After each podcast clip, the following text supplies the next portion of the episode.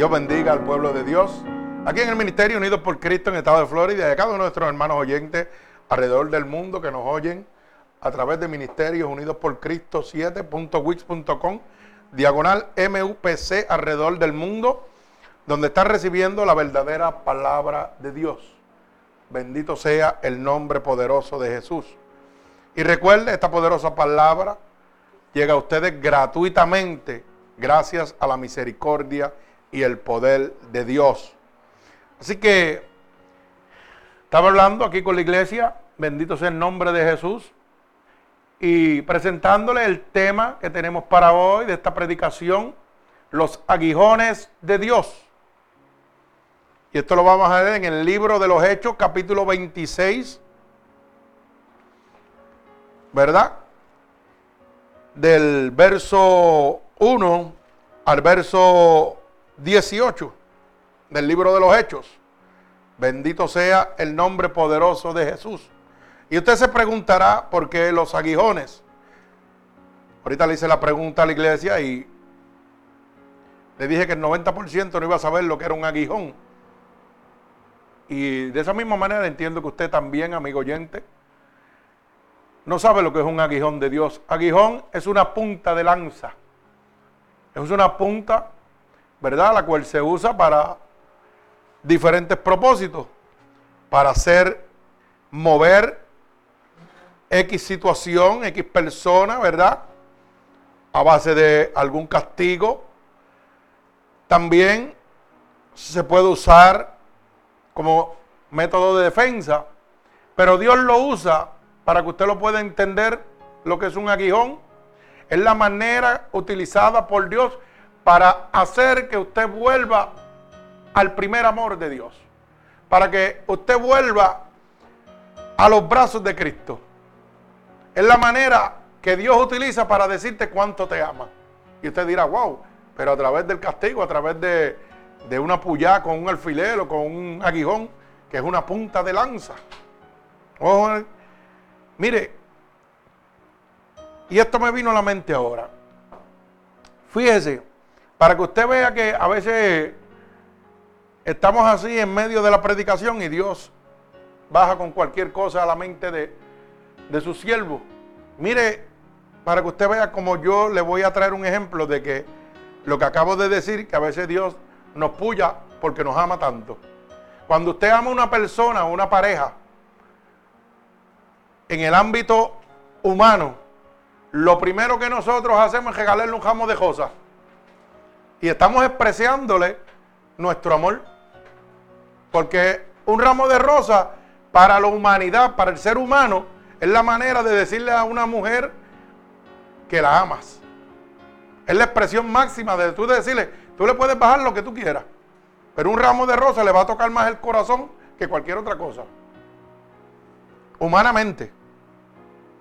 Pero si usted analiza un ramo de rosa, está lleno de espinas está lleno de aguijones. Así está Dios. Dios está lleno de amor para ti, pero tiene muchos aguijones, muchas espinas en el medio del camino que están puestas ahí para mantenerte al amor de Dios, para que tú no te desvíes. Y esas espinas son las, promesas, ¿verdad? Los, los decretos, estatutos que Dios ha dejado establecidos en la palabra de Dios para que tú no te pierdas. Mira, no debes hacer esto para que puedas venir a reinar conmigo cuando yo venga por mi pueblo. Esos son aguijones. Es la manera que Dios tiene establecida en la Biblia para mantenerte salvo, para Él proteger gente, para Él decirte, mira, no hagas esto, porque si tú haces esto, el diablo te va a llevar y no vas a venir a reinar conmigo en el paraíso. A veces suena fuerte, pero lamentablemente por esto es que hay tantos miles de personas perdiéndose en el mundo. Porque las iglesias han cambiado la visión de Dios. Ya no le interesa hablar de los aguijones de Dios. Le interesa que tú te sientes, que tú le dejes el diezmo, la ofrenda, y bailes, y brinques, y saltes, y te sientas cómodo. Mucho aire acondicionado, mucha pantalla. Pero no le interesa tu alma. Le interesa su bienestar, su crecimiento personal. Por eso es que estamos como estamos. Pero la, palabra dice que en los últimos días se va a mostrar la apostasía. Y eso es lo que estamos viviendo. Y a lo mejor usted no está en una iglesia de 500 miembros, pero está en una iglesia que lo mantiene salvo. Una iglesia que no lo desprecia, una iglesia que lo ama. Un pastor que lo ama, una gente que lo ama. Un Dios que, oye, te está corrigiendo cada rato. Wow, estoy mal en esto, Señor, gracias porque me hablaste. No me estoy perdiendo. Quiere decir que tú de verdad me amas. Bendito el nombre poderoso de nuestro Señor Jesucristo.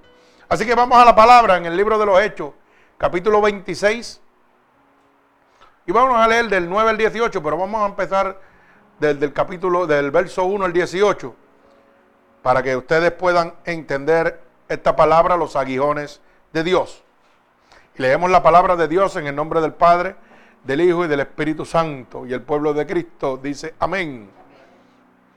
Padre, en este momento yo te pido que tú envíes esta palabra como una lanza, atravesando corazones y costados, pero rompiendo todo yugo y toda atadura que Satanás, el enemigo de las almas, ha puesto sobre tu pueblo a través de la divertización del Evangelio. Permítenos ser un instrumento útil en tus manos y llena esta palabra de tu unción, de tu gracia y de tu misericordia. Que todo aquel que la oiga en este momento sea transformado por el poder de tu palabra. Te lo pido en el nombre de Jesús. Amén. Leemos la palabra de Dios y dice así. Entonces Agripa dijo a Pablo, ¿se te permite hablar por ti mismo? Pablo entonces, tendiendo la mano, comenzó así su defensa. Me tengo por dichoso, oh rey de Agripa, de que me haya de defender hoy delante de ti de todas las cosas que soy acusado por los judíos. Mayormente porque tú no conoces todas las costumbres y tus cuestiones que hay entre los judíos. Por lo cual te ruego que me oigas con paciencia. Mi vida pues desde mi juventud, la cual desde el principio pasé en mi nación, en Jerusalén, la conocen todos los judíos, los cuales también saben que yo desde el principio, si quieren testificarlo, conforme a la más rigurosa secta de nuestra religión viví fariseo. Y ahora, por la esperanza de la promesa que hizo Dios a nuestros padres, soy llamado a juicio. Promesa cuyo cumplimiento esperan que han de alcanzar doce tribus, sirviendo constantemente a Dios de día y de noche por esta esperanza, oh rey de Agripa, soy acusado por los judíos. Que se juzga entre vosotros como increíble que Dios resucite a los muertos. Yo ciertamente había creído mi deber de hacer muchas cosas contra el nombre de Jesús de Nazaret lo cual también hice en Jerusalén. Yo encerré en cárceles a muchos de los santos, habiendo recibido poderes desde los principales sacerdotes y cuanto y cuando los mataron, yo di mi voto. Y muchas veces, castigándolos en todas las sinagogas, los forcé a blasfemar.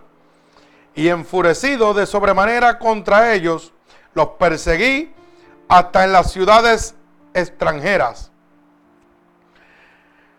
Ocupado de esto, iba yo a Damasco con poderes y en comisión de los principales sacerdotes. Cuando a mediodía, oh rey, yendo por el camino, vi una luz del cielo que sobrepasaba el resplandor del sol, la cual me rodeó a mí y a los que iban conmigo. Y habiendo caído todos nosotros en tierra, oí una voz que me hablaba y decía en lengua hebrea, Saulo, Saulo, ¿por qué me persigues? Dura cosa te es dar golpes contra el aguijón. Yo entonces dije, ¿quién eres? Señor. Y el Señor dijo, yo soy Jesús a quien tú persigues. Pero levántate y ponte sobre tus pies, con lo que para esto he aparecido a ti, para ponerte por ministro y testigo de las cosas que has visto y de aquellas en que me aparece a ti, en las que me apareceré a ti, librándote de tu pueblo y de los gentiles a quienes ahora te envío, para que abra sus ojos, para que se conviertan de las tinieblas a la luz y de la potestad de Satanás a Dios, para que reciban por la fe que ese es mi perdón de pecados y herencia entre los santificados. El Señor añada bendición a esta poderosa palabra. Fíjese que esto es cuando el apóstol Pablo es llamado por Dios para servirle. Pero relata el mismo apóstol Pablo, ¿verdad? Que en ese momento era Saulo de Tarso, que fue llevado donde el rey Agripa para hacer qué? Juzgado por los mismos judíos, los mismos para que él trabajaba. Pero él va a ser juzgado por su convención a Cristo. Y fíjese que cuando él va delante del rey Agripa, le dice, te agradezco que me permitas defenderme por mí mismo. Porque él sabía que nadie lo podía defender, solo Jesús, porque los demás todos eran injustos pecadores. Que cualquiera que fuera en su defensa, lo que lo iba era condenar. O sea que él, entendiendo que iba a ser juzgado y podía ser condenado de muerte, confió totalmente en Dios. ¿Cuántos de nosotros en este momento nos sentimos afligidos, atados, con diferentes situaciones, buscando una salida? Y en este momento lo único que tenemos que ver es el rostro de Cristo, de Jesús, como hizo Pablo. Pablo estaba enfrentando la muerte. Estaba delante del rey para ser enjuiciado por los mismos que le habían dado poder y autoridad para perseguir a los cristianos y matarlos. Mire eso. Por una ley la cual él dice que desde joven fue enseñado. Y dice, y testifíquenlo si quieren, porque conforme a la más rigurosa secta de nuestra religión, viví como fariseo. Mire eso. La misma ley, o sea, la misma secta.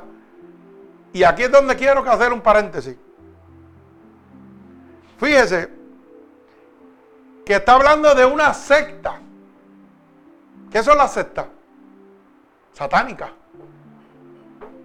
Todo lo que va en contra de la voluntad de Dios. O sea que aquellos judíos, maestros de la ley, no pertenecían al reino de Dios ni a la palabra de Dios, pertenecían a una secta. Por lo cual Saulo, de esa misma manera, pertenecía a quién? A Satanás. Porque el trabajo de él era buscar, enjuiciar y hasta matar los cristianos. Los que creyeran en el nombre de Jesús. O sea que como dice la palabra en el libro de Primera de Juan, capítulo 3, verso 8, el que practica el pecado es del diablo. O sea, él era un hijo del diablo. Como somos todos nosotros cuando vivimos en pecado. Hijos del diablo, no de Dios. Pero mire la misericordia y el amor de Dios. Que pone su mirada en un asesino de cristiano. Un hombre que en aquel momento tenía autoridad por la ley, porque acuérdese que por encima del rey, oiga bien, estaba la Inquisición, estaban las leyes religiosas, eran más poderosas que el poder del rey. Lo que dijeran ellos era lo que se hacía. El rey lo único que tenía era la autoridad de decir, hágalo, mátelo. Llévelo a, a los tribunales, mátelo. Pero los que formaban la ley, que eran la autoridad, eran los escribas y los fariseos, los maestros de la ley. Maestros de la ley en aquel entonces que estaban predicando una ley que no era la de Dios.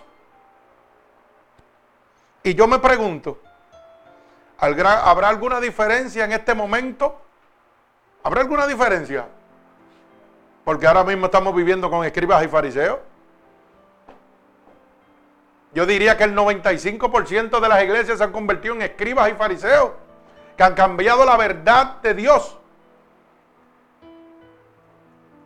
Y están dándole autoridad a gente que vayan a estudiar y pastoreen y los disciplinan y los ordenan de acuerdo a como ellos quieren, no como Dios quiere. Lo mismo que hicieron con Pablo, con Saulo, antes de ser Pablo. A Saulo lo enseñaron y lo educaron como que lo correcto era perseguir los cristianos. Por eso dice la palabra, yo ciertamente, el verso 9, habría creído mi deber de hacer muchas cosas contra el nombre del Señor Jesús de Nazaret. O sea que él fue enseñado. La religión de esa secta le enseñaba a él a ir en contra de la voluntad de Dios. Lo mismo que están enseñando en este momento. Y usted dirá, no, pastor, pero es que hablan de Dios. Claro que sí, la palabra dice claramente, con tu boca me alabas, pero tu corazón está lejos de mí. Hay gente que usa el nombre de Dios, pero para enriquecerse, no para que usted se salve. Entonces, si usted es una persona no muy pudiente, no muy privilegiado porque es una persona guapa o elegante, no sé, o no tiene los recursos, cuando usted llega a la casa de Dios, en vez de abrazarlo, lo patean, lo menosprecian. Y esa es la casa de Dios. Y lo digo yo por experiencia mía, yo no lo estoy hablando por experiencia de ninguno de ustedes. Si ustedes lo han vivido, amén. Pero yo lo digo por mi propia experiencia. Aún pastoreando, yo he llegado a sitios donde me han dicho, ahí no se puede sentar, tiene que sentarse atrás. Y yo calladito, ni le digo que pastor, ni que soy pastor, ni nada. Esa es su ley, la que ellos tienen ahí. Pero a mí me enseñaron que cuando usted va a la casa de Dios, usted debe hacer como cuando usted va a un concierto de salsa, de música, de lo que sea, que quiere estar al frente, para que coger la mejor bendición. Pero cuando usted vaya a la casa de Dios, busque siempre, mire, para que nadie lo distraiga, buscar al frente. Lo más adelante posible que usted pueda. Aquí no sucede porque esto es chiquito y estamos todos aquí al frente, gloria a Dios. Pero cuando usted va a estos clubes sociales, porque déjeme decirle, Dios manda siervos verdaderos a esos clubes sociales de invitados a ponerlos en cintura, como un aguijón, como una lanza, para que ellos enderecen su camino, pero no quieren enderezar. Dicen, no, muchachos, yo me quedo en la riqueza y la apostasía. Y dicen mucho gloria a Dios y aleluya, pero no creen nada de lo que ese ministro que Dios mandó ahí, un verdadero ministro de Dios. No, no, ese tipo lo que viene es a latigarnos, no, no es látigo. Es el aguijón de Dios que te está apoyando para que te conviertas de tu maldad. Bendito sea el nombre de Jesús. Ay, siento presencia de Dios. Gloria a Dios. Y lamentablemente estamos enseñando eso en las supuestas casas de Dios que se han convertido en clubes sociales. Y usted ve la gente ahora por ahí, lo ven a usted y lo primero que le dicen es bendecido. Como si ellos fueran Dios para bendecirte. Hermano, ¿qué disparate es ese? Cuando a mí me dicen bendecido, ya yo sé dónde está metido. Este, este está más perdido que el soco en medio. Este está bien perdido de verdad. Si usted analiza y se sienta a analizar esa palabra, usted no puede bendecir a nadie. Porque usted necesita la bendición de Dios.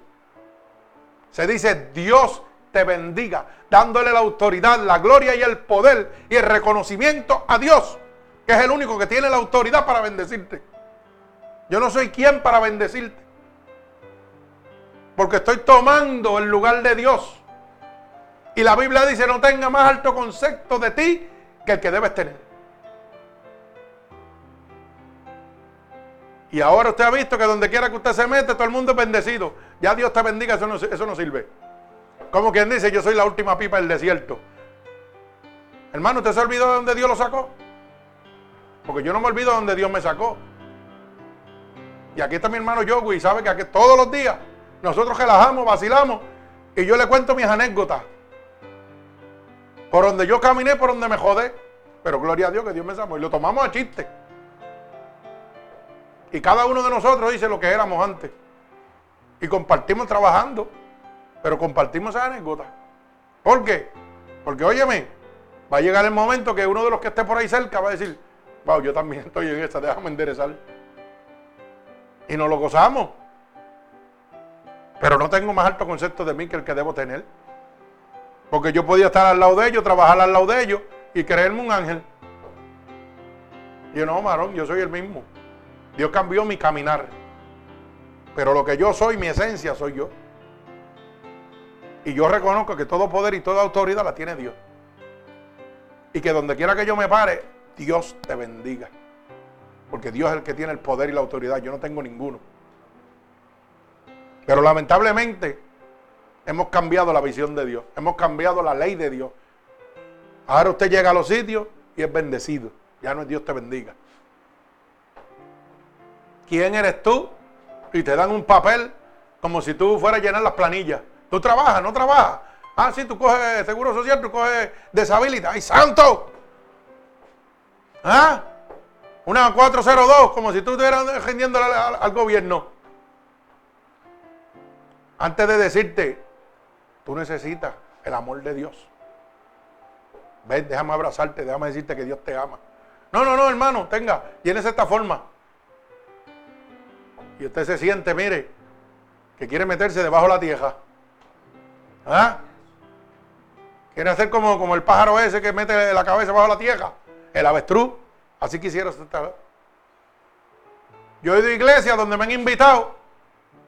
Y cuando voy para el frente, la silla dice reservado. Y me dice, no, siéntese atrás que estoy para el invitado. Y yo me echo a reír. Hermano, usted está yendo a un restaurante donde reserva la silla. Usted está yendo a una boda, un quinceañero. Pues déjeme decirle algo, cuando usted vaya a una iglesia que tenga un letrero de reservado, póngase los patines y salga cogiendo, porque esa es la casa del diablo. Esa no es la casa de Dios. En la casa de Dios dice la palabra de Dios que Dios no hace excepción de personas. Lo mismo el blanco que el negro. Por eso es lo mismo el griego que el judío. Para adelante. Y Dios te recibe. Dice, si alguien está en mí, nueva criatura es. Y los que vienen a mí, yo no les echo fuera. Y como nos echan y nos desprecian en las casas de Dios. Pero hermano, eh, Dios le está hablando claro.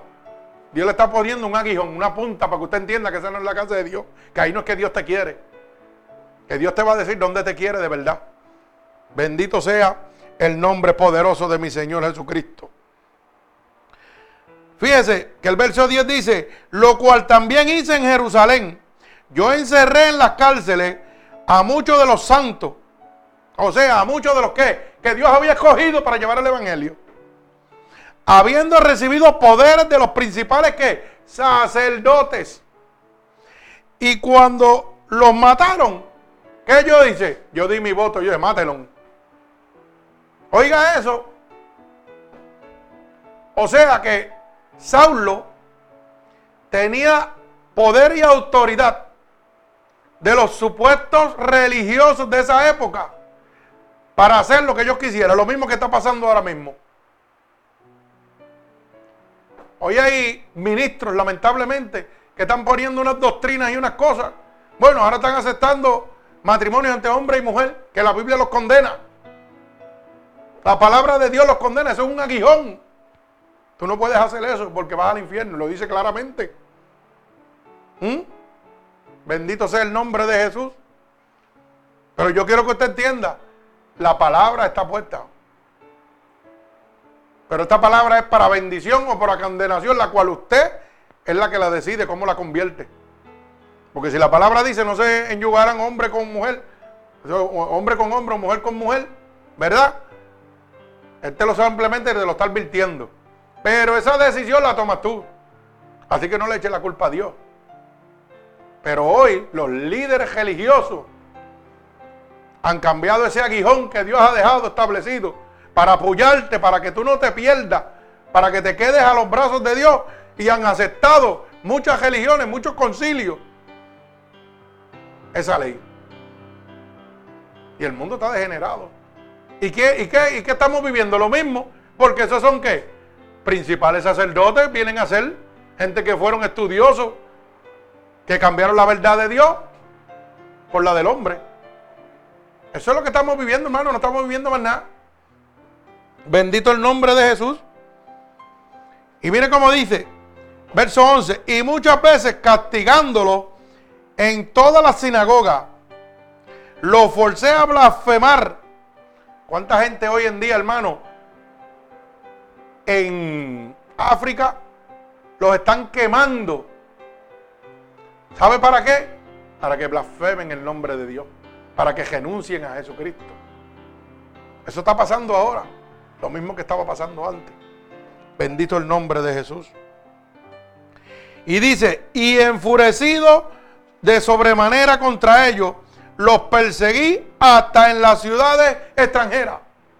Mire si Saulo era un sanguinario que pasaba los límites establecidos, porque dice que los persiguió hasta las ciudades extranjeras donde él no tenía autoridad. Él tenía autoridad donde los principales sacerdotes le daban, donde el rey Agripa le daba la autoridad, o sea, donde el territorio pertenecía al rey de Agripa. Pero dice él que él estaba tan enfurecido que él los perseguía fuera de lo que, del territorio que él le pertenecía. Mire cómo estamos. Bendito el nombre de Dios. Mi alma alaba al Señor. Y dice, ocupado en esto, iba yo a Damasco con poderes y en comisión de los principales sacerdotes. Cuando al mediodía, oh rey, yendo por el camino vi una luz del cielo que sobrepasaba el resplandor del sol, la cual me rodeó a mí y a los que iban conmigo. Y habiendo me caído todos nosotros en tierra, oí una voz que me hablaba y me decía en lengua hebrea, Saulo, Saulo, ¿por qué me persigue? Dura cosa es dar golpes contra el aguijón. Y esto es Saulo hablando a la rey de Agripa. Acuérdese que él está en un juicio. Y él está diciendo la experiencia que tuvo con Dios. Y Dios le dice, en lengua hebrea, en su lengua, Saulo, ¿por qué tú me persigues? ¿Tú no sabes qué cosa dura es dar golpe contra el aguijón? Pero Saulo no estaba directamente persiguiendo a Cristo. Estaba persiguiendo encarcelando y dando votos para que fueran muertos quienes? Los seguidores de Cristo, los que Dios había llamado a su servicio. Pero mire lo que Dios dice. Tanto es el amor de Dios para con nosotros cuando nosotros nos convertimos, que Él dice, ¿por qué me persigues? O sea, si lo persigues a Él, me estás persiguiendo a mí. Si tú peleas contra ellos, tú estás peleando contra mí. Usted sabe lo que Dios está diciendo. El concepto de lo que es usted para Dios cuando usted se entrega a Dios. ¿Usted se imagina eso? Yo me entrego a Dios y Dios dice, si lo tocas a Él es como si me tocaras a mí. Imagínese la cobertura que Dios le está dando. Por eso dije cuando comencé, yo no sé cómo usted se sienta. Yo no sé en el estado que usted se sienta, pero usted es lo más preciado para Dios cuando usted se convierte a Cristo. Usted es la creación máxima, usted es la niña de los ojos de Dios. Tanto así que Él dice, ellos soy yo. Por eso dice, lo que tú hagas con uno de mis pequeñitos, a mí me lo estás haciendo. Así que ten cuenta lo que estás haciendo. Y le dice el Señor, dura cosa es dar golpe contra un aguijón. ¿Usted sabe lo que Dios le está diciendo?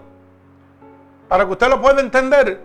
Coge una lanza, ponla de frente a ti, pega darle puños a la punta de la lanza. Ay, santo, alaba alma mía Jehová. Eso es lo que Dios le está diciendo. ¿Usted cree que va a doblar la punta de la lanza? ¿Usted cree que la puede derrobar? ¿Usted cree que puede destruirla? Pues eso es lo que le está diciendo Dios. Tú no puedes ni tocar. Tú no vas a poder tocar ni los que yo he enviado. Óyeme bien lo que te estoy diciendo. Al que yo llamo, yo protejo dura cosa dar golpe contra el aguijón. O sea que cuando Dios te llama, el respaldo de Dios es total, que ni el diablo te puede tocar, dice la palabra. Claramente está establecido en la palabra de Dios. Primera de Juan, capítulo 5, verso 18. Cuando estoy engendrado por el Espíritu de Dios, el diablo no me puede tocar. Ay, santo, mi alma alaba a Dios. Y lo seguimos confirmando en la palabra de Dios. Y dice Pablo, yo entonces dije, ¿quién eres, Señor? Oiga eso, mire la palabra que dice. Él no sabe quién lo está llamando, pero dice, ¿quién eres, Señor? O sea, que ya dentro de él hay un conocimiento espiritual de que él está hablando con quién, con Dios. Porque lo está llamando por Señor, no lo está llamando por cualquier cosa. Y el único que se llama en la Biblia Señor es a Dios.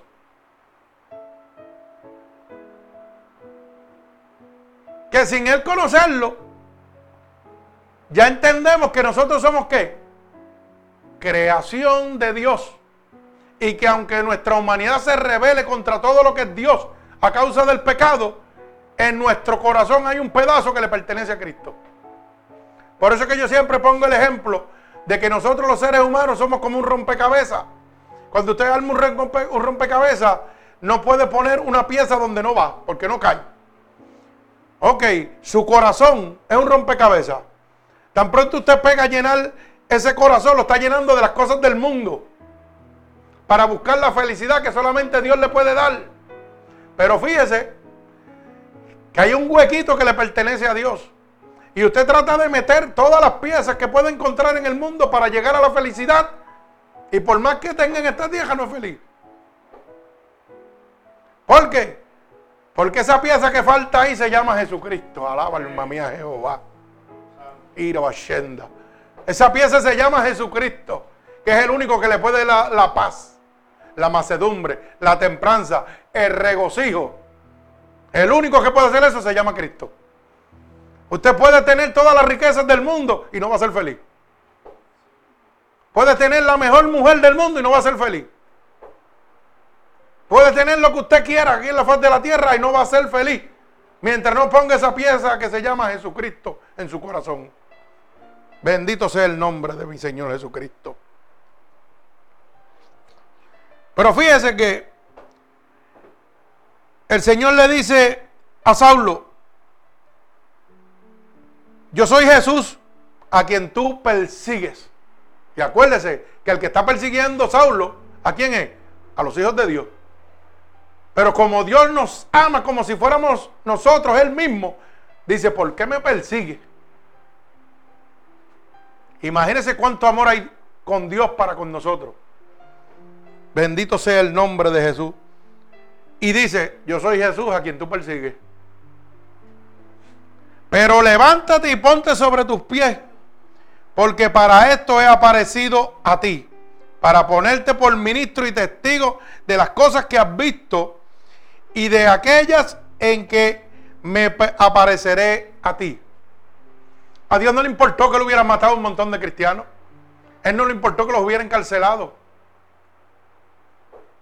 Dios es un especialista en cambiar lo que no sirve a lo que sirve.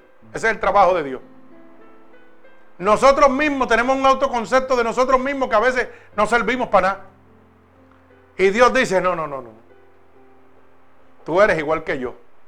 Porque cuando yo te toque, cuando yo te transforme, ¿sabes lo que te estoy diciendo? Que al que van a ver es a mí, no a ti. Que el que se quiera meter contigo se va a meter conmigo, no es contigo. Mira el concepto de lo que Dios tiene para con nosotros y nosotros no lo entendemos. Por eso él vuelve y reitera, ¿por qué me persigue cuando el que está persiguiendo es a su pueblo? Y le dice, ponte sobre tus pies. ¿Por qué? Porque cuando dice la palabra que cuando el resplandor de Dios, que él contándole al rey Agripa, era más claro que el sol, dice que ellos cayeron todos al piso. Y Dios le dice, pues levántate y ponte sobre tus pies, porque he venido a ti. Oye bien, para ponerte por ministro, por testigo de las cosas que tú has visto. Eso es lo que Dios hace con nosotros, hermano. Él era un asesino de cristianos, un perseguidor, un hombre que iba en contra de todas las cosas que era Jesucristo. Vamos a ponerlo un ateo. Para que lo podamos entender, ya que la palabra dice que la secta le enseñó a que todo lo que no era Jesucristo, eso es. Lo que es de Cristo, eso no es. Olvídate de eso, Cristo no existe. Pues un ateo. Eso fue lo que le enseñó aquella secta religiosa. Pero Dios le dijo, a ti es que yo necesito. Algo vio Dios en él. Y yo me imagino que Dios diría, si este hombre es tan bravo como para perseguir a la gente, para perseguir a mis hijos hasta fuera del territorio que no le pertenece, sabiendo que puede tener consecuencias, porque tú invadir el reinado de otro rey, eso es una consecuencia terrible. Y ese hombre sobrepasaba los límites, dice la palabra, hasta tierras extranjeras para condenar a los cristianos. Pues Dios tiene que haber dicho, si este tipo era tan bravo, para el diablo, para mí va a ser tremendo. Y eso es lo que Dios ha visto en cada uno de nosotros. Porque Dios cuando me llamó, tenía que haber visto en mí, digo, si este tipo era tan loco en el mundo y tan bravo y se jugaba unas maromas que terrible, para el diablo que no tiene poder ni autoridad, ¿cuánto más va a ser un guerrero tremendo para mí? Mire cómo Dios nos mira, pero usted no se mira así. Usted se está mirando de otra manera. Usted se está mirando fracasado, acabado, liquidado. Como si usted no sirviera. Como si ya no vale nada. ¿Ah? Como si el mundo se hubiera acabado. Y Dios lo está mirando de otra manera y usted todavía no lo entiende. Dios es un especialista en levantar lo caído. En hacer de lo sucio limpio. Bendito sea el nombre de Dios. Pero sobre todo, fíjese lo que dice la palabra. Dice, pero levántate y ponte sobre tus pies, porque para esto he aparecido a ti, para ponerte por ministro y testigo de las cosas que ha visto y de aquellas en que me apareceré a ti. Y dice la palabra, librándote de tu pueblo y de los gentiles a quienes ahora te envío. Ay, santo. Oiga lo que le está diciendo Dios. Yo te estoy llamando y no tengas miedo porque yo te voy a librar del rey Agripa. Yo te voy a librar de los fariseos, de los escribas, de los maestros de la ley que tienen el poder en la tierra, pero yo tengo el poder sobre ellos. Así que levántate y no te preocupes, porque yo tengo el poder. ¿Y por qué nosotros no pensamos en eso? ¿Por qué nosotros no pensamos en eso? Y lo primero es que nos miramos a nosotros mismos y nos cogemos pena. Y nos sentimos acabados, como que ya no servimos para nada. Aquí se acabó mi mundo, aquí se acabó mi tierra, aquí se acabó todo. Y oiga lo que le voy a decir. Hay gente que dice que son cristianos y le han dicho a Dios, ¿para qué yo quiero vivir? Llévame así, yo no quiero estar aquí.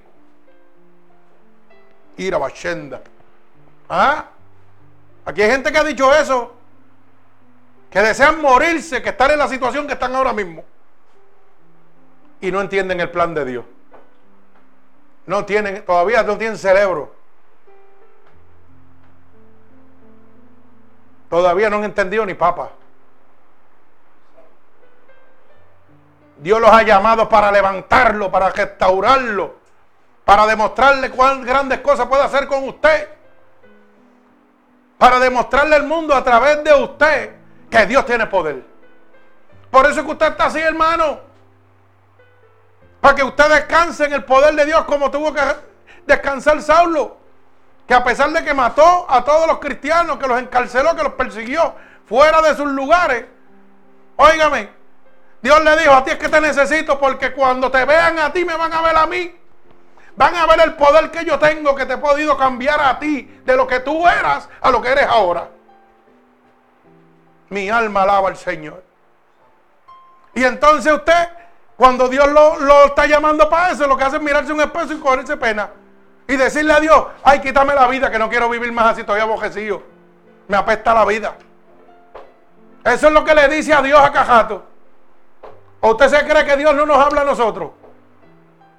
¿Usted se cree que Dios no nos habla a los pastores? ¿Usted se cree que usted está oyendo eso por casualidad? No, hermano, que es el ultimátum que Dios le está poniendo en este momento. ¿Qué vas a hacer? ¿Vas a seguir en lo mismo o vas a confiar en mí? A mí no me importa quién se levante contra ti. El que se levante contra ti se está levantando contra mí. Dice la palabra, se levantarán por un camino, pero por siete tendrán que huir. No te pueden tocar, no te pueden hacer daño. Dios quiere mostrar su gloria a través de ti. Tú te miras como un fracasado, como un acabado. Y te pregunto yo, ¿cuántas veces Dios te ha salvado la vida? ¿Cuántas veces? ¿Cuántas veces Dios te ha salvado la vida a ti? Y en vez de decirle, Señor, gracias porque me salvaste la vida, ahora voy a hablar de ti y voy a decir lo poderoso que tú eres. No, me miro a un espejo y digo, estoy acabado, quítame la vida, porque no quiero vivir de esta manera como estoy ahora. Señor, que prenda al diablo y esos pensamientos. Empieza a valorizarte, empieza a entender que eres lo más preciado para Dios. Dios está poniendo estos aguijones en este día en tu vida para que te valorice, para que sepa quién eres para Dios. Mi alma te alaba, Cristo. Ira por el poder de tu palabra, Dios. Por eso cuando Dios te llamó a Saulo le dijo, tranquilo, ve porque yo te voy a librar de ese pueblo, de ese rey quien hoy está delante de él para juicio, para ser condenado. Y te voy a enviar a los gentiles que tú mismo perseguiste. Las mismas personas que tú le hiciste daño en algún día, Dios te va a poner delante de ellos para que tú le hables de su amor. Para que ese corazón malvado cambie por tu testimonio, por lo que Dios ha hecho en tu vida. Y entonces tú le estás diciendo a Dios, Ay, yo soy un fracasado, quítame la vida, yo no quiero vivir más así, yo no quiero ni trabajar para ti. Olvídate de eso, me apesta la vida. Quítamela. No quiero vivir de esta manera. Y Dios lo que te está buscando es para usarte, para que otros que te han blasfemado, oye, cambien su caminar a Cristo. Y tú te quedas callado quejándote. En vez de decirle, aquí estoy, Señor, ¿qué es lo que pasa? Voy a donde todo aquel que yo mismo le hice daño y le voy a decir, perdóname en el nombre de Jesucristo. Mi vida la transformó Dios. ¿Y usted sabe lo que va a pasar? que toda esa gente que usted mismo le hizo daño en el pasado, se van a convertir a Cristo por su testimonio. Porque van a entender que Cristo es real, que Cristo es verdadero, que usted cambió porque hay un Dios verdadero vivo, que sigue haciendo milagros, pero que quiere usarlo usted y usted no quiere dejarse usar. Porque mire lo que le dice a Saulo, vete porque te voy a enviar a los mismos que tú le hiciste daño. Imagínese que Dios le diga a usted, como me dijo a mí y como le dijo a mi hermano Carlos, Carlos, le vas a pedir perdón a todo el que le hiciste daño, no tengas miedo. No tengas ningún miedo porque yo te voy a librar de ellos. Y usted sabe lo que hacían esa gente cuando él iba a pedirle perdón. Le decían, ora por mí. Y no le estoy hablando de nenes de cuento, le estoy hablando de gatilleros de gente que en el mundo de la droga. Y le decían, ora por mí. Hoy esa gente que él le hizo daño en aquel momento o yo le hice daño, nos buscan para que oremos por ellos. Porque entienden a través de nuestro testimonio el poder de Dios. Entienden que Dios está vivo. Pero imagínense si cuando la enfermedad me atacó a mí, yo me hubiera puesto a quejarme, a mirarme, a decirle, ay Dios, quítame la vida que no quiero vivir. ¿Para qué yo voy a vivir así si yo no puedo hacer nada? Imagínese usted que yo le hubiera dicho eso a Dios. Hoy en día usted sabe cuánta gente se ha sanado por mi enfermedad. Que en vez de yo cogerme pena, lo que hice fue seguir orando por ellos. Y yo me estaba muriendo y ellos sanándose. Explíquese eso. Y yo muriéndome y ellos sanándose. Pero miren dónde está la victoria. Aquí estoy de pie ahora, para la gloria de Dios. El Señor me puso pulmón nuevo. El Señor secó ese tumor que había ahí. Gloria al Señor. Mi alma alaba a Cristo. Me ha sacado siete veces de la muerte. Y aunque yo me estuviera muriendo, seguía diciéndole, Dios sana, Dios salva, Dios es bueno, Dios te ama. Dios te ama. Pero entonces ustedes vienen y le pasa una situación y le dicen, Señor, quítame la vida, que no quiero vivir. No quieren ser el testimonio de Dios, del poder de Dios, de la gloria de Dios en esta tierra. Mi alma alaba al Señor. ¿Cuántas veces yo he dicho aquí?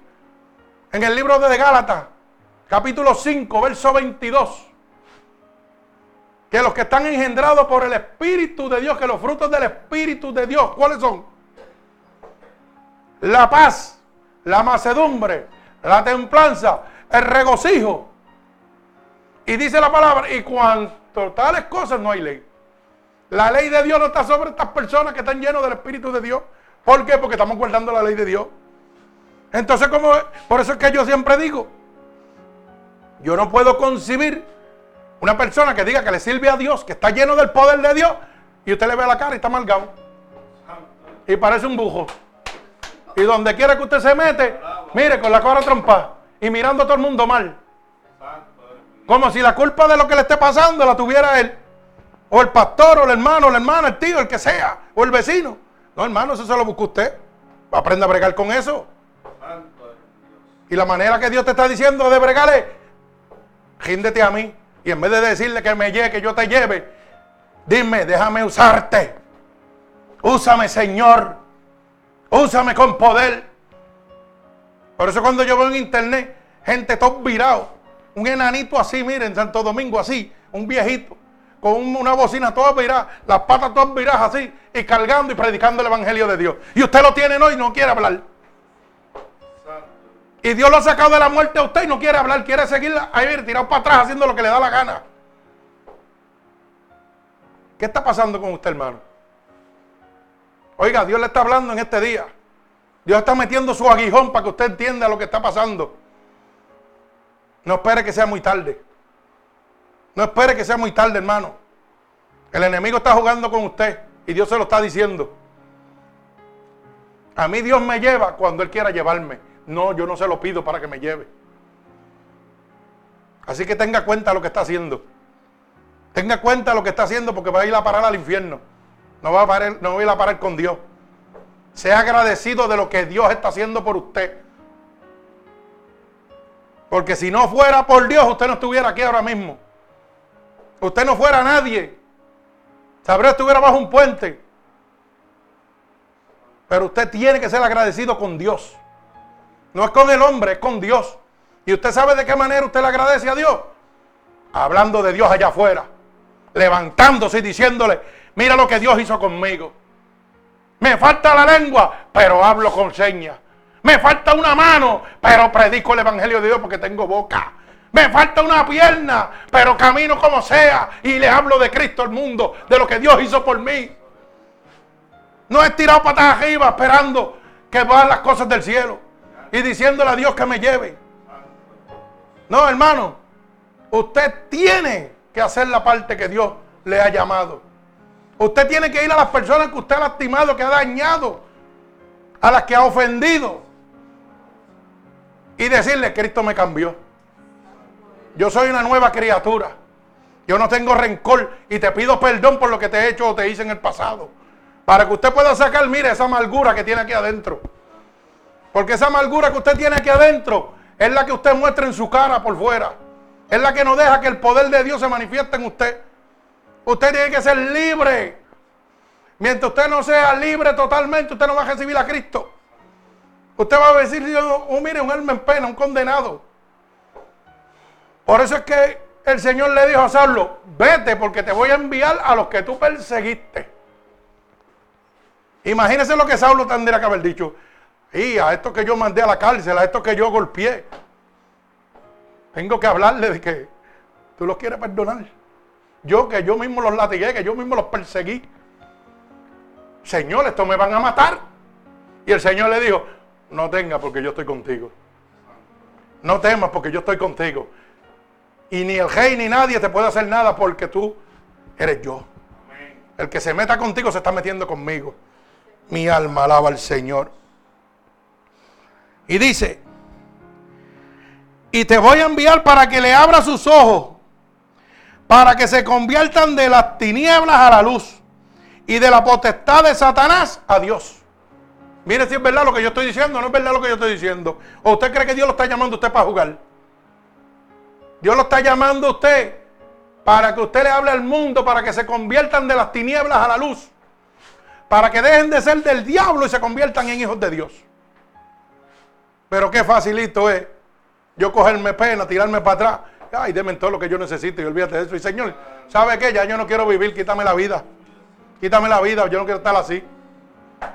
Menospreciándome yo mismo. Y Dios diciendo, bendito sea Dios. Mira, este no, no entiende que yo tengo el poder, que yo tengo la gloria, que toda autoridad es mía. Y usted sabe lo que Dios hace, para que usted lo sepa. Si usted se siente en esa condición, Dios lo va a dejar 10 y 15 años en esa misma condición. Le va a meter ese aguijón para que entonces le abojezca la vida de verdad. Para que usted cambie. ¿Usted sabía eso o no lo sabía? Créalo. Si tú te sientes de esa manera, así te van a dejar 4, 5, 10, 15 años en esa misma situación. Hasta que tú entiendas que Dios tiene el poder. Hasta que tú quieras decidir, decir, Señor, cámbiame para mostrar que tú vives en mí. Mientras tú no lo hagas, te van a entrar a palo, te van a dejar a, latigazo por ahí para abajo. Y usted piensa que son juegos lo que yo le estoy hablando. Mire, cuando el Señor se le pareció a Saulo, ¿usted sabe lo que le hizo? Dice la palabra que lo tiró al piso. Pero déjeme decirle algo. Dice que le puso que escamas en los ojos. ¿Usted sabe lo que significa eso? Que le pusieron dos sellos aquí totalmente ciego. Oiga bien lo que le estoy diciendo, totalmente ciego. Y los que andaban con él se lo llevaron. Y luego Dios mandó a su profeta. Y le dijo, ponle las manos y ora por él. Y que las escamas se caigan. Pero usted sabe por qué Dios le hizo eso. Porque estaba como usted está en este momento, que no quiere hacer nada. Y Dios le dijo, ah, tú no quieres hacer nada. Pues si no es a la buena, es a la mala. Tú no quieres bregar, pues es a la mala que voy ahora. Y Dios le metió escamas en los ojos. Y lo tuvo ciego. Hasta que tuvo que reconocer que necesitaba de Dios. Cuando clamó en voz, dice la palabra. ¿Por qué me haces esto? Dios envió a su profeta. Oró por él, las escamas le cayeron. Alaba alma mía Jehová. ¿Y qué sucedió? Desde ese momento pegó a hacer la voluntad de Dios. Pero tuvo que coger, ¿qué? Un aguijón. Tuvo que coger un aguijón. Cuando el Señor fue a libertar a su pueblo a través de Moisés, ¿qué pasó con el faraón? El faraón dijo, no te lo vas a llevar. ¿Y qué hizo Dios? Le mandó las plagas. Toma esta plaga primero. Ay, mira, no te lo vas a llevar. Volvió Moisés, no te lo vas a llevar y no te lo vas a llevar. Y no te lo vas a llevar. ¿Y qué hizo el Señor? Le dijo, ah, pues ahora tú vas a ver lo que yo voy a hacer. Le enfermó el hijo y se lo mató. ¿Ah? ¿Y qué pasó? Que Faraón tuvo que dejar ir al pueblo de Israel porque le había matado a su hijo. Pero le mandó un montón de plagas primero y él no, hizo, él no quiso hacer caso. Mire hermano, lo que usted está pasando son plagas que Dios le está mandando a usted para que usted sea a Cristo como su Salvador. Para que usted vea el poder de Dios para que pueda trabajar como trabajaba Pablo. Pero hoy en día todo el mundo quiere ser un Saulo, pero no lo imitan. Es a la manera de ellos. Porque es más fácil yo decir, no, no, no, yo no voy a hacer nada de eso. Yo soy tu hijo, tú me mantienes, tú me cuidas y olvídate del gesto. O sea que Dios te salvó la vida para nada. Para que después el diablo te la lleve. Eso es lo que te está diciendo. Y no lo estoy diciendo yo, lo confirma la palabra. Así es bueno vivir. Así es bien bueno vivir, hermano.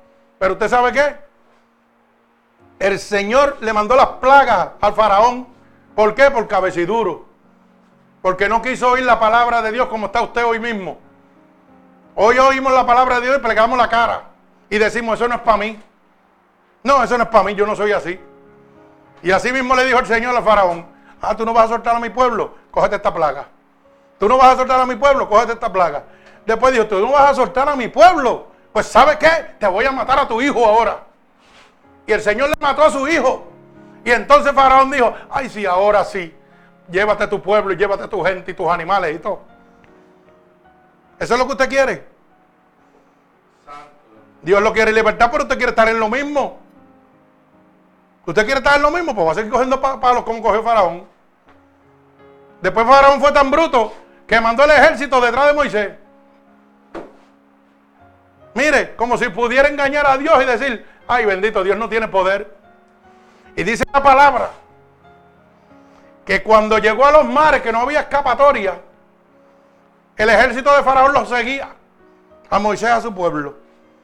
Y lo único que Dios le dijo, extiende tu vara y los mares se abrirán. Santo, mire si hay poder. Y los mares fueron abiertos. ¿Y qué hizo Dios? Pasó su pueblo salvo. Y cuando el ejército de Faraón trató de entrar, ¿qué pasó? Los mares se cejaron y fueron destruidos. Usted sabe lo que está diciendo, que todo aquel que se levante contra lo que se llama Dios será destruido. Que todo aquel que no obedezca a Dios va a ser destruido. ¿Qué es lo que usted espera? Hermano, Dios le está hablando. Yo no sé lo que usted está esperando, ni lo que usted está mirando. Bendito sea el nombre de Cristo. Dios lo ha llamado a usted, no para perder el tiempo, ni le salvó la vida a usted para perder el tiempo. Es para que usted convierta a las personas que están de las tinieblas a la luz. Para que sean libertados de Satanás a Dios. Pero lamentablemente, hay personas que Dios ha llamado, los ha libertado y todavía siguen siendo con Satanás. Todavía están con el diablo. Y lo muestran. Porque dice la palabra que el diablo vino a matar, hurtar y destruir, correcto. Y el que tiene que estar abojecido, ¿quién es? El diablo. Y si usted tiene la cara montada y abojecido todo el día, ¿a quién usted le pertenece? ¿A Dios o al diablo? ¿Ah? Por eso es que yo no coincido como tantos supuestos evangélicos que llevan 30, 40 años en el evangelio y son las personas más amargadas del mundo. El evangelio es gozo. El evangelio es libertad. El evangelio, es paz. Es macedumbre, es templaza. Que vienen las situaciones, oiga bien la palabra, no problema. Nosotros tenemos situaciones. Yo tengo situaciones todos los días. Y claro que sí, que me dan un golpe y yo digo, wow, wow, wow, y me aflijo. Pero de momento Dios sabe que yo se lo entrego a Dios, olvídate de eso. Porque todavía mi parte humana existe. Pero cuando reconozco que estoy bajo el poder de Dios, se lo entrego a Dios. No me importa. Bendito sea el nombre de Jesús.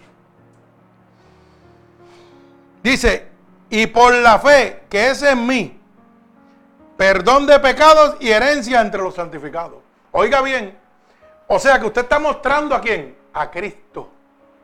Cuando Cristo lo llama a usted, usted está mostrando a Cristo.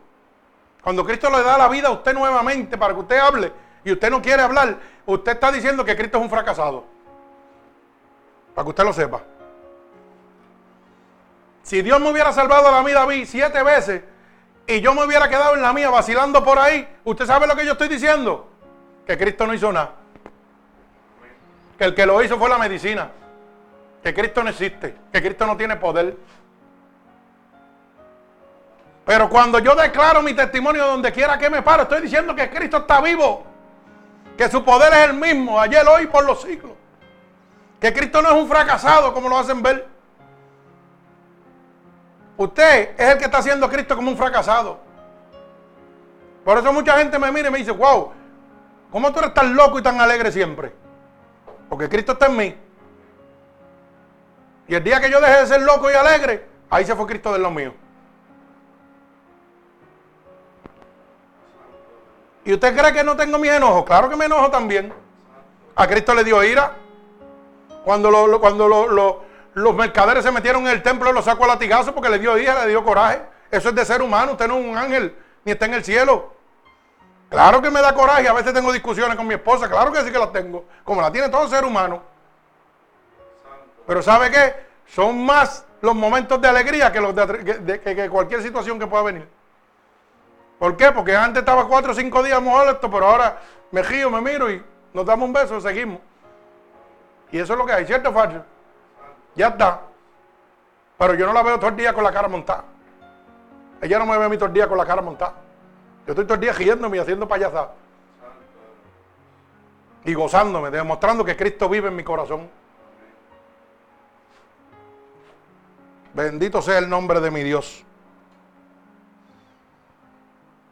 Hermano, cuando Cristo lo llama a usted, usted se convierte en un aguijón, en una punta de lanza para Satanás. Usted es la punta de lanza que Dios ha escogido para deshacer las obras del diablo. Esa es la lanza que va a penetrar hasta el tuétano en el corazón del diablo para que suelte los hijos de Dios. Usted no es cualquier cosa, hermano. Usted es alguien muy importante en las manos de Dios. Bendito sea el nombre de Jesús. Mire, Saulo había estado hasta ese día resistiendo la evidencia de que Jesús era Cristo. Hasta que Saulo no encontró un golpe con Dios, él seguía diciendo que Dios no era. Él iba a matar a los cristianos y a liquidarlos. No le importaba. Pero fíjese que quizás desde la muerte de Esteban luchaba contra su convicción hacia la verdad. Porque Saulo, ustedes saben que Esteban fue el primer mártir. ¿Ustedes saben lo que es un mártir? Una persona que bajo su convicción, o sea, lo que está pasando hoy en día con los africanos que no renuncian a, a Jesucristo, los matan. Pues Esteban fue un mártir. Y quizás eso influyó en la vida de Saulo para empezar a mover su corazón. Porque dijo, wow, este tipo se dejó matar por Jesús. Algo tiene que haber en ese Jesús que tanto hablan. Bendito sea el nombre de Jesús. Muchos como él se resisten al llamamiento divino y se optiman en la incredulidad. Mucha gente hoy en día hacen como Saulo rehusan el llamado de Dios. Todos rehusamos el llamado de Dios. Y lo primero que tenemos en nuestra mente es la incredulidad. O sea que no creemos que Dios es cierto. Hasta que Dios nos muestra su poder y su gloria. Bendito sea el nombre de Jesús. Dios acostumbra a usar para el pecador rebelde ciertos aguijones contra los cuales algunos cosean. Y usted dirá, wow, esa palabra, ¿qué es eso? Cosean. O sea, que se, o sea, significa que se rehusan al llamado de Dios. Eso es lo que significa cosea. Apréndalo. Que se rehusan a admitir a Cristo. Y entonces Dios usa algunos aguijones, como usó con el faraón, como usó con Saulo. Oiga, ¿cuánto tiempo como usó con los antediluvianos, con el arca de Noé? Él les estuvo avisando y dijo, ah, ustedes no se van a convertir. Cierra, dice la palabra, que vino un gran viento y se dejó la puerta y solamente Noé y siete descendientes sobrevivieron. ¿Pero por qué? Porque la gente pensaba que lo que Noé estaba hablando era un disparate, porque estaba haciendo un barco en una colina, en un cejo donde jamás el agua iba a llegar, en un sitio donde nunca llovía. Así es Dios.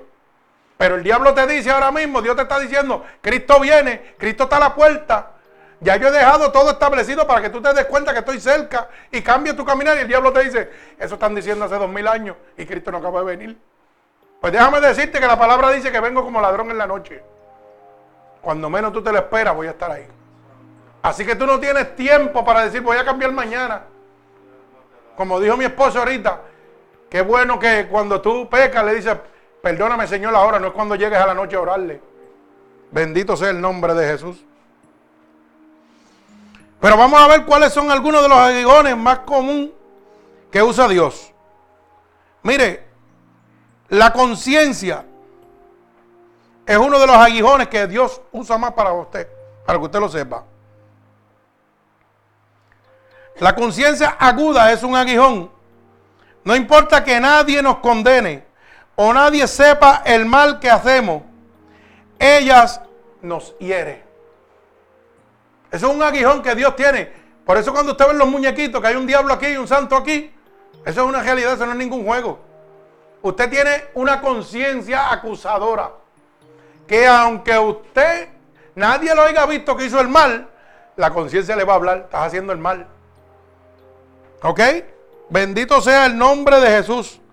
Que aunque nadie nos condene, que aunque nadie nos hiera, si usted está hiriendo algo, su conciencia le va a hablar.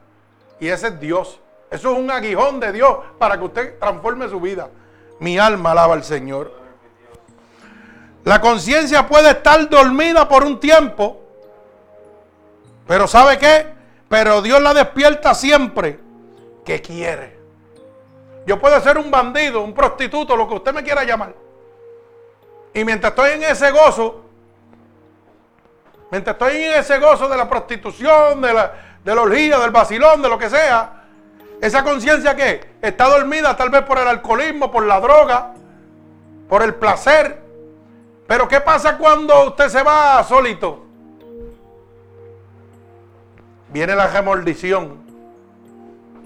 Usted va y engaña a su mujer con otra mujer y mientras lo está haciendo, usted no siente nada. Esa conciencia está dormida porque el diablo la tiene dormido. Pero tan pronto usted termina y va para su casa para que llegue y abre la puerta, esa conciencia el Señor la despierta seguido. Y lo primero que te dice, huélete la ropa a ver si no te apesta perfume de mujer. Chequéate los pantaloncillos. Mira bien la mujer. Actúa como si nada hubiera pasado. Sigue caminando como nada. Olvídate de eso. Hazte un chiste, invéntate algo. Ese es Dios. Y usted no lo entendía. Ese es Dios que despierta tu conciencia, mostrándote el pecado, mostrándote el camino hacia la destrucción total, hacia el infierno. Pero eso lo hace Dios cuando Él quiere. Bendito sea el nombre de nuestro Señor Jesucristo. Ojalá que Dios despierte tu conciencia antes de que llegara al infierno. Yo le pido a Dios en este momento que despierte la conciencia de los que están dormidos en este momento por Satanás antes de que lleguen al infierno. Hoy Dios nos ha hablado a muchos de nosotros. Y yo siempre he dicho que esta predicación empieza por mí y después por ustedes. Esto es una navaja de dos filos. No me tiene que cortar a mí primero y después ustedes. Si no, esto no trabaja. Bendito sea el nombre de Dios. Nadie puede escapar de una conciencia acusadora. Por eso es que usted ve que la gente, mire, de la noche a la mañana dicen, ay, mira, se quitó la vida. Pero usted sabe por qué era. Porque la conciencia lo estaba acusando todo el tiempo. De algo que había hecho malo. De algo que hizo corrupto. Cuando una persona mata a otra, la conciencia lo acusa toda la vida y termina quitándose la vida. Por eso es que usted ve a esta gente millonaria que la conciencia los acusa tanto que los embrutece. Y yo siempre pongo el ejemplo de la persona esta en Nueva York que era multimillonario y se iba a divorciar y por no darle la mitad de, sus bienes a su mujer, ¿sabe lo que hizo? Se metió debajo del edificio con una bomba y se, quitó la vida. Y yo digo, mire qué clase bruto. No le dio la mitad, pero se lo dio completo. Porque ahora como viuda heredó todo. Pero esa es la culpa de una conciencia acusadora, hermano. Así estamos viviendo. Usted, aunque usted lo crea que eso no es un chiste, es una realidad. Bendito sea el nombre de Jesús. Por eso es que el hombre cada día es más miserable. Por la conciencia. Ya no estamos por ayudar a nuestro prójimo. Ahora estamos por yo quitarle lo que mi prójimo. Si lo veo él superando, no, que no se supere nada. Yo le voy a quitar lo que tiene para yo superarme. Yo no, no veo la necesidad de, de, mi hermano. Bendito sea el nombre de Jesús. Al revés, lo que veo es una envidia porque él crece y yo no. Mire, si su hermano crece, gloria a Dios. Felicítelo. Alábalo, ayúdelo para que siga creciendo. Bendito sea el nombre de Jesús. El otro aguijón que Dios usa es la ley divina de Dios, que es declarando aquello que es pecado, señalando inflexiblemente nuestra falta y condenándola. Ese es otro aguijón que Dios usa, que es lo que está usando hoy en día, lo que tú estás oyendo ahora mismo. Dios nos muestra a través de su ley. Por eso la palabra dice claramente, miren, el libro de Gálatas, capítulo 5, verso 19. Y manifiestas son las obras de la carne, que son el adulterio, la fornicación, la inmundicia, la lascivia, la idolatría, la hechicería, las enemistades, los pleitos, los celos, los iras, las condientas, las discerniciones y la herejía, las envidias, los homicidios, las bojacheras y cosas semejantes a estas, que los camonestos, como ya he dicho antes, que los que practican tales cosas no heredarán el reino de Dios. O sea, la ley divina de Dios es un aguijón. Es una lanza que está ahí punteándolo a usted, que te está diciendo, no adultere, no te embojache, no fornique. Y te dice claramente, mire cómo culmina, y los que practican tales cosas no heredan el reino de Dios. Si usted no hereda el reino de Dios, el que le queda es el del diablo, hermano, no es más ninguno. Alaba, alma mía, Jehová Dios. Otra de las leyes divinas de Dios, Apocalipsis 21.8, así suavecito para que usted entienda. Dice Apocalipsis 21.8, pero los cobardes, los incrédulos, los abominales, los homicidios, los fornicarios, los hechiceros, los idólatras y todos los mentirosos tendrán su parte en el lago que arde con fuego y azufre en la muerte segunda. Está claro, está establecido por Dios. Pero ¿sabe qué? Esto es una ley de Dios divina, que es un aguijón para su vida. Una puya, por eso dije, Dios te puya con su ley, pero es para amarte, para salvarte, para darte lo mejor. Pero segunda de Corintios dice claramente que tú haces lo que tú quieras. Todas las cosas me son lícitas, no todas me convienen. No, yo no me dejaré de llevar de todas ellas. Bendito sea el nombre poderoso de Jesús. Y mire que si nosotros pasamos tentaciones, haga cabo. Esto es cosa seria, de verdad. Bendito el nombre de Jesús. Mire, así mismo le sucedió al pueblo de Israel que no quiso entender razón ninguna. Dios abrió los mares, los salvó. Luego le dio hambre y le mandaron maná del cielo. ¿Y qué hicieron? Se pusieron desobedientes a Dios. Se quejaron con Dios. Ah, tú pues le mandó carne con aves de rapiña, con cuervos, para que lo entienda, depredadores. Aún así, se pusieron a hacer esfinge de oro. Después de Dios haberlos salvado, se ponen a adorar imágenes y hacer imágenes. Ay, santo, mi alma alaba al Señor. Vamos culminando. La vergüenza es otro aguijón de Dios. Solo el hombre la siente. Fue el primer aguijón clavado en Adán. Y, alma mía Jehová. Aunque usted no lo entienda, la vergüenza es un aguijón de Dios.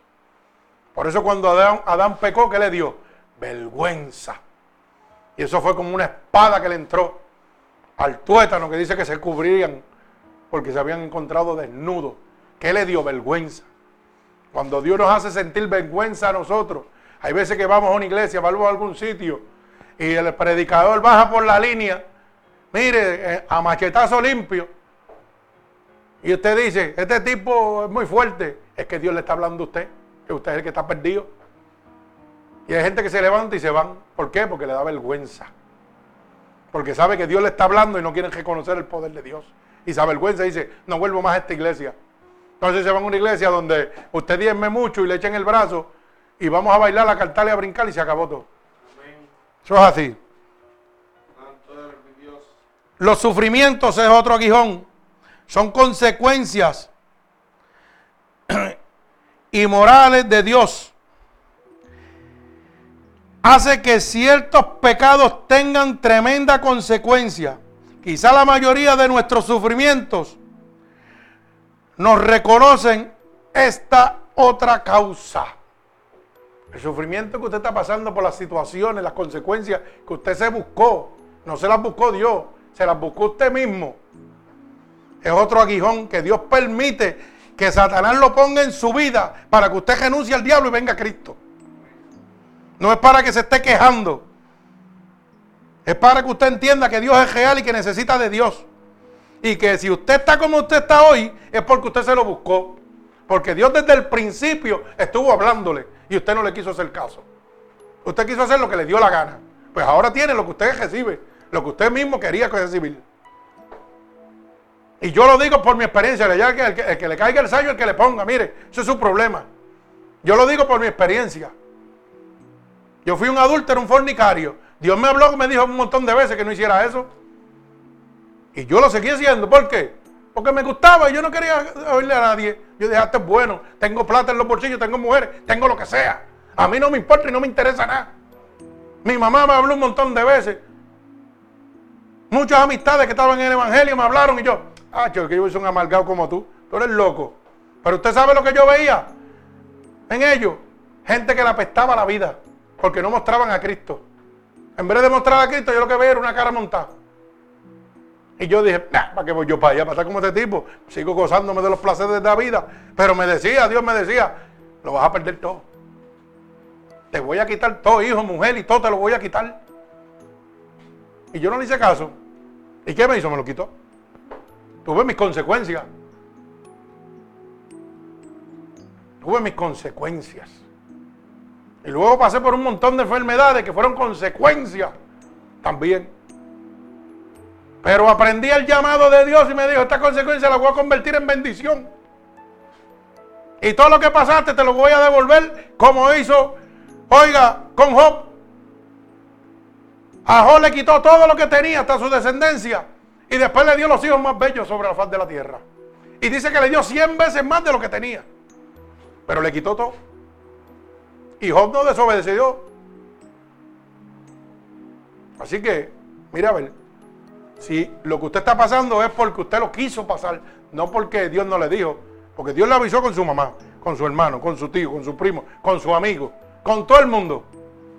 No hagas eso, no hagas esto. Tú lo hiciste. Yo lo hice así. A mí todo el mundo me habló y yo no hice caso. Bueno, pues tuve las consecuencias. Pero qué bueno que vino Dios y cambió mi vida. Y qué bueno que Dios hoy es el que guía mi vida.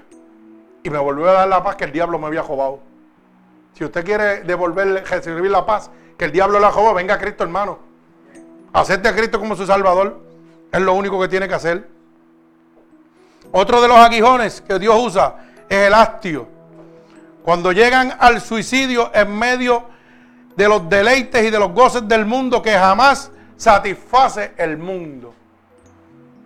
Cuando Dios permite que el diablo te, te convierta en una persona hastía, que te, que te apesta la vida, que tú te quites la vida, a pesar de que tenga todo lo que tú quieras tener, eso es un aguijón de Dios para que te conviertas a Cristo. Pero hay gente que primero prefieren hastiarse la vida e irse con el diablo antes de venir a Cristo. Bendito sea el nombre de Dios. Mira hermano, con esta palabra Dios simplemente lo que propone es traerlos a sus brazos. No es castigarlo, es que usted abra la luz del entendimiento. Si usted es una persona con dos, con un centímetro de mente por lo menos, en vez de enojarse, va a decir gracias Señor. Porque yo me estaba perdiendo y tú me estás hablando para yo salvarme. Pero si usted se quiere seguir enojando, haga lo que usted quiera. Va a ir a parar al infierno, hermano. Lamentablemente. Lo que Dios propone es apartarnos de lo malo. Eso se proponía con Saulo. Así lo hacía con Israel en el tiempo de los jueces. Dios usa el aguijón para enseñarnos a obedecer. Porque hay mucha rebeldía en nosotros contra su voluntad. Por eso es que Dios usa los aguijones. Porque nosotros siempre estamos rebeldes contra todo lo que se llama Dios. Porque pensamos que Dios nos va a hacer un amalgado, que nos va a quitar lo que nos gusta. No, hermano, pero eso lo han hecho las religiones, no Dios. Dios le ha enseñado a usted que lo ama, a pesar de que la condición que usted se encuentre, que lo quiere levantar, que lo quiere proteger. No que lo va a hacer un abojecido. Pero las religiones, oiga bien, han convertido a Dios en un aburrido. Por eso no es lo mismo ser cristiano que ser religioso. Dios cambió mi caminar, pero no cambió lo que yo soy. Yo sigo siendo el mismo juguetón, el mismo que me paso vacilando con los muchachos, pero cambió mi caminar. Mi caminar pecaminoso que yo tenía lo cambió total. A mí me gustan los cajos de cajera, me gustan los cajos de autoshow, Dios me los permite. ¿Por qué? Porque Él sabe que yo no me voy a perder en eso. ¿Por qué? Porque Él me está cuidando. Y cuando hay algo que no está bien, me dice, muévete de ahí. Y yo me muevo para que la mente no se me contamine pero me permite caminar por este mundo pecaminoso como Él caminó sin pecar. Alaba alma mía Jehová. Dios nos da ese poder y esa autoridad para caminar en un mundo pecaminoso sin sucumbir a Él. Nosotros podemos donde sea y Dios nos cuida. Como también hay sitios que Dios te va a decir, no te quiero ahí. Punto, se acabó. Bendito sea el nombre de Jesús. Y culmino con esta palabra. ¿Cuánto más rebelde vas a ser en el día de hoy? ¿Quieres más castigo? ¿Realmente tú quieres que el diablo te hiriera aún más? Y te hago esa pregunta, ¿realmente tú quieres que el diablo te siga hiriendo, te siga lastimando aún más de lo que está haciendo en este momento? Esa es una pregunta que debemos hacernos cada uno de nosotros. ¿Y por qué le digo que el diablo? Porque mire lo que dice el libro de Proverbios, capítulo 3, y culmino, y verso 2. Porque Jehová al que ama castiga como el Padre al Hijo a quien quiere. Mi alma alaba al Señor. Si Dios te ama, te va a reprender. Pero tienes que convertirte en un hijo de Dios para que Dios te reprenda. Para que Dios te guíe. Para que Dios envíe los aguijones para mantenerte conforme a su voluntad. Así que en este momento, hermano, si usted ha entendido ahora cuáles son los aguijones de Dios, ya usted no va a estar huyéndole a Dios. Porque usted entiende que esa punta afilada de Dios sobre usted es para la salvación de su alma. No es para lo que la gente dice por ahí, para convertirlo en una persona amargada, una persona triste, para hacerle una persona acepta de congregarse con los demás seres humanos y compartir. Hay gente que en este momento, por las religiones, no comparten con sus propios familiares. Y eso da vergüenza, eso da pena. Hay hermanos que, si mi familia tiene una actividad y en esta actividad va a haber licor, no van porque dicen que son más santos que nadie y no pueden estar ahí. ¿Y cómo usted va le pregunto yo, porque la palabra dice que Dios llamó a Saulo. ¿Para qué? Para llevar luz donde había que tinieblas. Para convertir a los hijos del diablo en hijos de Dios. ¿Y cómo yo puedo ir a un sitio que me digan, mira, ve aquí que hay bebida? Y yo decir, no, chacho, yo para allá no puedo ir porque yo le sirvo a Dios. O sea, que se lo lleve el diablo a todo el mundo. Tú eres la luz. Sí, porque te dicen, ay, no, que me contamino. Y mira, porque ellos no piensan en contaminarse, mentira, hermano. Ellos lo que piensan es lo que dirá la gente de afuera. Mira, un cristiano, mira, allí con aquella gente que bebe. Pero no le importa lo que Dios está pensando. Y yo se lo digo por experiencia propia. Yo he ido a sitios donde hay alcohol y he tenido que terminar administrando a una persona, para que usted lo sepa. O sea que Dios me ha mandado a sitios de inmundicia a salvar un alma. Así que no se crea más santo que Dios, el único santo es Dios. Y si Dios lo manda al infierno con un alma, váyase, porque Él ha dicho que nadie contra ti si Él está contigo. Pero eso es cuando usted es cristiano, no cuando es un religioso. Por eso usted ve que a mí me invitan donde quiere y yo me voy. Porque yo no sé lo que Dios tiene planeado ahí. Y siempre ha pasado, hermano. Cuando estoy en algún sitio, viene alguien y me dice, ¿te puedo hacer una pregunta? Hay gente que le sirven al mundo pidiéndonos a nosotros que vayamos a bendecir sus hogares. ¿Y usted sabe por qué eso? Porque el huequito que está marcado para Cristo está vacío. Y está anhelando a Cristo. Todos fuimos creados por Dios y para Dios.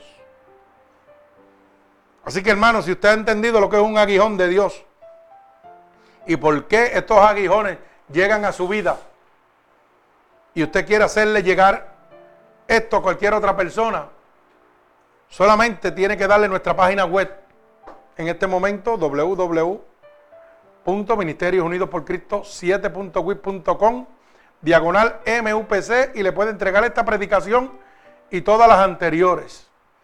Si usted entiende que esta palabra hoy ha sido un aguijón para su vida y usted quiere entregarle su vida a Cristo en este momento, hermano oyente, lo único que tiene que repetir conmigo estas palabras. Señor, yo he entendido en este momento, a través de tu palabra, que esta palabra ha salido como un aguijón para mi corazón. Un aguijón que es para la salvación de mi alma, lo cual no entendía antes. Lo cual te agradezco infinitamente. Así que yo te pido que me perdones por todos mis pecados cometidos a conciencia o inconscientemente. Yo te pido en este momento, porque he oído que tu palabra dice que si yo declaro con mi boca que tú eres mi salvador, yo sería salvo. Pues yo estoy declarando ahora mismo con mi boca que tú eres mi Salvador. También he oído que tu palabra dice que si yo creyera en mi corazón que te levantaste de entre los muertos, yo sería salvo. Y yo creo en este momento que sí, que tú te has levantado de entre los muertos. Y que por esa resurrección, hoy yo tengo la oportunidad de ser libre y convertirme en hijo tuyo. Así que te pido ahora que me escribas en el libro de la vida y no permitas que me aparte nunca más de ti. Padre, en el nombre poderoso de Jesús, mira a todos los hermanos alrededor del mundo, mira a los hermanos aquí en el templo, cada una de estas personas, Señor, que ha declarado con su boca que tú eres su Salvador, yo te pido ahora, en este preciso momento, que tú te allegues a ellos, que tú los abraces con la unción de tu Espíritu Santo. Padre, que tu cobertura descienda sobre ellos, que las corrientes de agua viva emanen ahora mismo sobre ellas como confirmación de que tú las has recibido en el reino de los cielos en este momento. Por el poder y la autoridad que tú me das, yo declaro un regalo del cielo sobre cada una de estas personas. En el nombre poderoso de Jesús. En el nombre poderoso de Jesús. Amén y amén. Que Dios les bendiga, hermano. Así que recuerde, si quiere comunicarse con nosotros a través de Ministerios Unidos por Cristo 7.wit.com, diagonal MUPC. Ahí encontrará esta predicación y todas las anteriores y sobre todo, no lo olvide, gratuitamente para la salvación del alma. Recuerde que estamos domingo a las 11, a las 8 de la noche, miércoles y viernes a las 8 de la noche. Que el Señor añada bendición a su vida.